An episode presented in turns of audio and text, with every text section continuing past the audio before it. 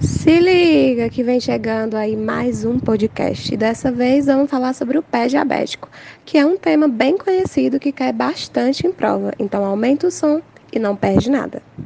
Olá pessoal, me chamo Caroline Lopes, sou acadêmica de enfermagem do sexto semestre da UES e membro da LI. Meu nome é Vitória Régia, sou graduanda do sétimo semestre da Universidade Estadual do Ceará, UES, integrante da LI-UES e venho agora falar um pouco sobre o que é o pé diabético. Então, o nome pé diabético ele é usado para nomear as diversas alterações e complicações que ocorrem isoladamente ou em conjunto nos pés e nos membros inferiores das pessoas com diabetes mellitus. Segundo a OMS, o pé diabético ele é definido como um estado de infecção, ulceração ou destruição de tecidos profundos associados a alterações neurológicas e a vários graus de doenças vascular periféricas nos membros inferiores. Por ter várias etiologias e várias complicações associadas, considera-se apropriado utilizar o termo Síndrome do Pé Diabético, SPD, já que essa expressão dá uma dimensão ampla para essa complicação crônica do diabetes mellitus. No Brasil, para o Grupo Internacional de Trabalho sobre Pé Diabético, a cada 20 segundos ocorre uma amputação de extremidade inferior ou de parte dela em algum lugar do mundo devido ao diabetes mellitus. Dela, 85% são precedidas de úlceras nos pés.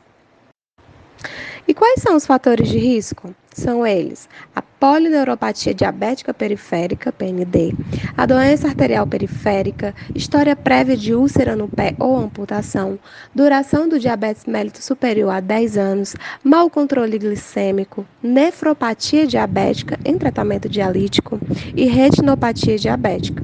As lesões do pé diabético frequentemente são causadas por dois ou mais fatores de risco que ocorrem simultaneamente sendo a polineuropatia diabética periférica e a doença arterial periférica os principais fatores de risco para o surgimento de úlceras nos pés e ou amputação em pessoas com diabetes mellitus.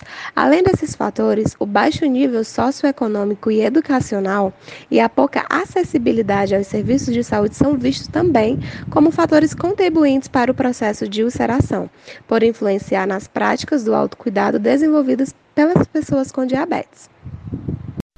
Bom, pessoal, falando agora um pouco sobre a fisiopatologia e as manifestações clínicas do pé diabético, né? Essas complicações nos pés em pessoas com diabetes surgem quase sempre 10 anos depois do início da doença. Apresentam fisiopatologia bem complexa e envolvem múltiplos processos. O fator crucial para o desenvolvimento da lesão e a disfunção neuroaxional de todas as fibras nervosas é, sem dúvidas, a hiperglicemia prolongada. A partir da hiperglicemia, podem surgir uma doença arterial periférica ou uma neuropatia diabética, esta podendo ter características sensitivas, motoras e autonômicas, elevando o risco do pé em todas as situações. Já as úlceras do pé diabético, elas resultam de um trauma muitas vezes despercebido, de neuropatia diabética ou de uma doença arterial periférica. Muitas pessoas acham que a infecção é a principal causa das úlceras do pé diabético, mas não. A infecção é um fenômeno secundário a esse processo de ulceração. O fator mais importante para o surgimento dessas úlceras é a polineuropatia diabética sensitivo-motora crônica ou polineuropatia simétrica distal, que é a forma mais comum da neuropatia diabética. Essa neuropatia ela é definida como a presença de sinais ou sintomas de disfunção dos nervos periféricos em pessoas com diabetes. Tem um amplo espectro de manifestações clínicas que podem afetar fibras nervosas sensitivo-motoras e autonômicas, finas e grossas, distais e proximais. O comprometimento das fibras sensitivas inicia-se na direção distal proximal, nos dedos dos pés e raramente nas mãos, causando a perda da sensibilidade dolorosa e percepção da pressão plantar. As principais manifestações clínicas da neuropatia sensitiva são dormência ou queimação em membros inferiores, parestesia, que é aquele formigamento, queixas de redução ou perda de sensibilidade tátil, térmica ou dolorosa, entre outros. As complicações relacionadas à neuropatia motora, elas resultam de uma alteração de fibras grossas com perda da propriocepção, desencadeando alterações biomecânicas, como dedos em forma de garra, de martelo, sobrepostos, Alux valgo, que é aquela famosa joanete, entre outros. A combinação da perda de sensibilidade com o aumento da pressão plantar e o trauma repetitivo predispõe a uma complicação conhecida como mal perforante plantar, que apresenta uma úlcera profunda e crônica, indolor, circundada por uma área de hiperkeratose localizada na região plantar dos pés.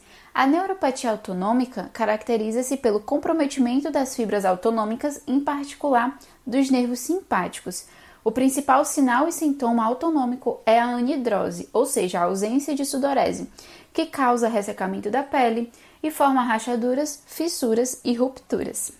As pessoas com polineuropatia diabética também podem desenvolver uma complicação grave conhecida como neuroosteoartropatia de Charcot, ou pé de Charcot, considerada como uma síndrome inflamatória do pé e do tornozelo, que frequentemente causa deformidade osteoarticular crônica associada a alterações de fluxo.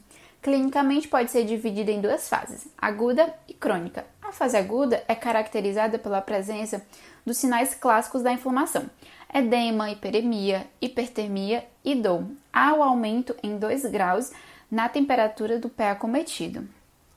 A fase crônica é caracterizada por pé quente, hiperemiado, com deformidades osteoarticulares bem importantes, com desenvolvimento de calos e úlceras plantares. Em relação à doença arterial periférica, ela é caracterizada pelo estreitamento ou oclusão crônica das artérias das extremidades inferiores. No que diz respeito aos sintomas, ela pode apresentar claudicação intermitente, ou seja, a sensação dolorosa nos músculos da perna, que piora com exercício físico ou a elevação do membro. Em fases mais avançadas, podem ocorrer alterações tróficas, como pele fina, friável úlceras ou necrose tecidual, principalmente nos dedos. E agora, para dar continuidade ao nosso episódio, falar um pouco mais sobre a avaliação clínica do pé em risco, úlceras do pé diabético, medidas preventivas, nós convidamos com muito orgulho a coordenadora da nossa liga, a professora doutora Sherida Caranini Paz de Oliveira, enfermeira estomoterapeuta Tissa Best, doutora em enfermagem, professora do curso de enfermagem e do programa de pós-graduação em cuidados clínicos em enfermagem e saúde da UES. Olá, professora, seja bem-vinda. Olá, pessoal. É uma alegria e uma satisfação participar desse episódio do podcast da Liga Acadêmica de Enfermagem e Estomoterapia da UES, abordando um tema tão importante que é o pé diabético. Vou falar um pouquinho para vocês sobre a avaliação clínica dos pés de pessoas com diabetes. A consulta de acompanhamento de pessoas com diabetes compreende, entre tantas atividades e ações, uma rotina sistemática de avaliação da sensibilidade protetora e da integridade dos pés para prevenir alterações e danos. A avaliação clínica do pé deve ser realizada para detectar precocemente sinais ou sintomas da perda de sensibilidade protetora e ou doença arterial periférica, classificar o risco de ulceração e realizar o cuidado e tratamento oportuno conforme os achados e as necessidades de cada paciente. A orientação indicada é o exame físico minucioso dos pés, pelo menos uma vez por ano, ou conforme a classificação de risco. E esse exame físico, ele pode ser dividido em quatro etapas: avaliação neurológica, avaliação vascular, avaliação da pele e avaliação músculo-esquelética. A avaliação neurológica compreende a avaliação da sensibilidade tátil, dolorosa, térmica e vibratória, a avaliação dos reflexos e a avaliação da função motora. Sua finalidade é a identificação da perda da sensibilidade protetora dos pés para classificação de risco e prevenção de complicações. É importante investigar os principais sintomas, como formigamento, dormência, desequilíbrio e quedas, sensação de frio, dor. Sintomas de dor ou desconforto, do tipo queimação, formigamento ou picada, que começam nos dedos e ascendem proximamente, padrão chamado de em bota ou em luva, com piora no período noturno e aliviados ao movimento, indicam para o diagnóstico de neuropatia. Além da identificação dos principais sintomas, deve-se também avaliar a sensibilidade tátil, por meio de um algodão no dorso do pé. Sensibilidade térmica, utilizando, por exemplo, o cabo do diapasão. Sensibilidade pressórica, por meio do monofilamento de nylon de 10 gramas. Sensibilidade vibratória, utilizando um diapasão de 128 Hz na falange distal do hálux. E a sensibilidade dolorosa, utilizando um pino ou palito no dorso do pé. O estesiômetro é um monofilamento de nylon de 10 gramas, de cor laranja, que detecta alterações de fibras grossas, alfa e beta. As, as, recomendações práticas incluem o uso do monofilamento em apenas 10 a 15 pacientes por dia, com repouso de 24 horas para assegurar 500 horas do instrumento em boas condições. É recomendado realizar o teste em três locais: hálux, primeira e quinta cabeças de metatarso. Qualquer área insensível indica sensibilidade protetora alterada. E como devemos realizar o teste? O local do teste deve ser silencioso. Mostrar o instrumento e explicar para o paciente o procedimento. Solicitar que ele diga sim ou não durante o toque nas áreas de teste, para confirmar a existência ou não de sensibilidade, aplicando força apenas o suficiente para curvar o monofilamento procede-se a uma aplicação simulada e uma aplicação concreta nas mesmas áreas, para confirmar a identificação pelo paciente do local testado. Se duas em três respostas estiverem corretas, descarta-se a perda de sensibilidade protetora. O diapasão 128 Hz deve ser colocado na parte distal do hálux e, junto com o martelo, testa fibras grossas sensitivas. O palito avalia fibras sensitivas tipo C. Com o cabo do diapasão 128 Hz, pode testar a sensibilidade à temperatura ao frio das fibras finas delta ou quente, fibra C pouco mielinizada e sem mielina. Já a avaliação vascular investiga-se a história prévia de úlcera e amputação prévia palidez à elevação da perna, rubor de declive, edema, varizes, claudicação intermitente, pele fria, diminuição de pelos, dor ao repouso e dor durante a noite. O exame físico do componente vascular deve contemplar, no mínimo, a palpação dos pulsos pediosos e tibiais posteriores. Os achados da palpação vascular devem ser correlacionados com os achados gerais na avaliação da pele, como coloração, temperatura, distribuição dos pelos e unhas. O ITB, ou seja, o índice braquial, é um método simples, não invasivo, de baixo custo e de grande confiabilidade para avaliar e detectar processo aterosclerótico. Ele é realizado pela relação da maior pressão arterial sistólica da artéria tibial posterior e da artéria dorsal do pé com a obtenção nos dois membros, com a maior pressão sistólica das artérias braquiais. Os valores normais estão entre 0,90 e 1,30.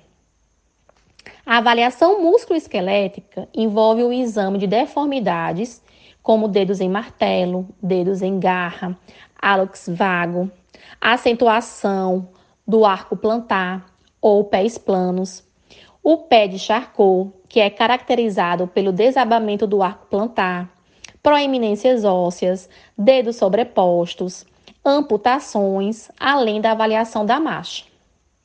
Na avaliação dermatológica, devemos observar e avaliar a presença de micoses, rachaduras, calosidades, a existência de úlceras e sua localização, queimaduras, bolhas, ressecamento, hiperkeratose, estado de hidratação da pele, coloração, temperatura, distribuição dos pelos. É importante também realizar a avaliação das unhas, a integridade das unhas, o leito ungueal, o corte das unhas, a presença de onicomicoses, onicopatias, onicocriptose, que é a unha encravada, paroníquias. Além disso, é importante tratar qualquer lesão pré-ulcerativa em uma pessoa com diabetes com pé em risco. E isto inclui remover calosidades, proteger pequenas bolhas, drenar grandes bolhas, tratar unhas espessadas ou encravadas e prescrever tratamento antifúngico para infecções fúngicas.